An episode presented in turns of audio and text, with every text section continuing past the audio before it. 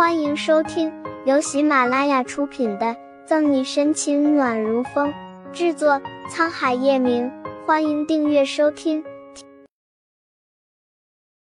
第四百二十三章，有人暗地里算计。骆浩南盯着沈西，目光中带着压迫。不管怎么回事，沈队长最好解决好，不然影响到我们警局的声誉，可就不好了。阴阳怪气的说完，骆浩南意味深长的看了眼杨局，打开门走人。小沈，我相信你，这件事交给我吧。等骆浩南走了，杨局过来安慰的拍拍他肩膀：“没事的，杨局，我自己解决就好。”沈西摇头婉拒，他已经给杨局找了很多麻烦，而且这件事便是故意针对他的。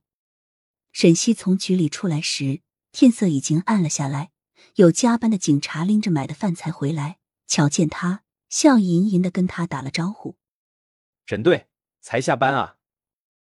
沈西愣了一下，抬起头，面上隆起笑意，温温和和的开口：“是啊，今晚又加班吗？”年轻警察晃了晃手中的外卖盒子：“可不是嘛，不跟您说了，沈队明天见。”沈西侧了侧身子，给年轻警察让了路。等年轻警察进了警局之后，他脸上的笑容突然垮了下来，脸上带着些疲惫，有些无奈的叹了口气，外套搭在肩上，慢吞吞的往外走。街道上路灯接二连三亮起，将他影子拉长。沈西低头看了看自己孤孤单单的身影，挑了下眉头，突兀的想起叶晨玉。只不过两三秒的时间。他又将升起来的念头赶走，三三两两的行人从他身边过，有步履匆匆，有缓步慢行，每一个都与他擦肩而过，又都与他无关。但你这辈子嫁给谁，都不能嫁给叶晨玉，知道吗？绝对不能嫁给叶晨。宋母的话犹在耳边，沈西沿着马路往回走，心如灌了铅般沉重。回家的路很长，以前有人接他也不觉得，现在一个人走在路上倒是有两分孤寂。长吁短叹，走了几步之后，沈西就懒得走了，站在路边打了个车，报了家里的地址之后，就半靠在后座上假寐。在他心烦意乱的时候，另一个人心情也不好。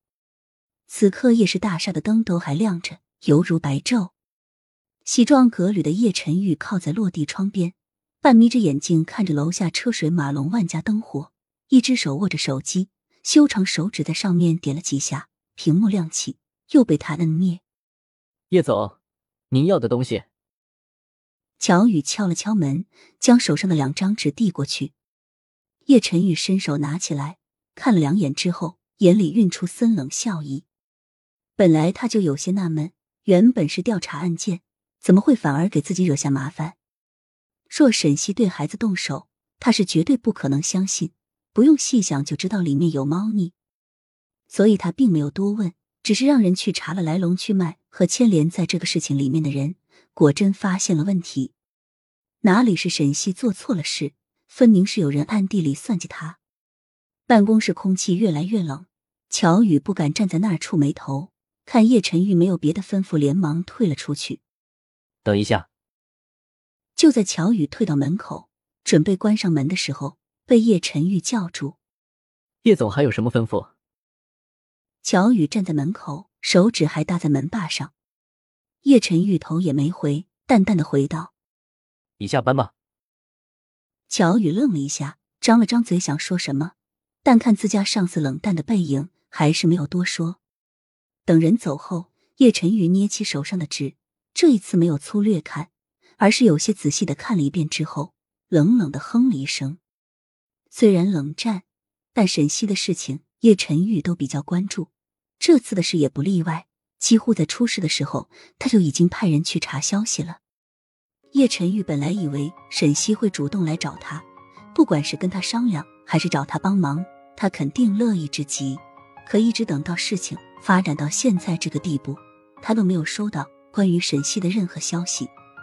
却不想别说求助，连个日常打招呼都没有。本集结束了，不要走开，精彩马上回来。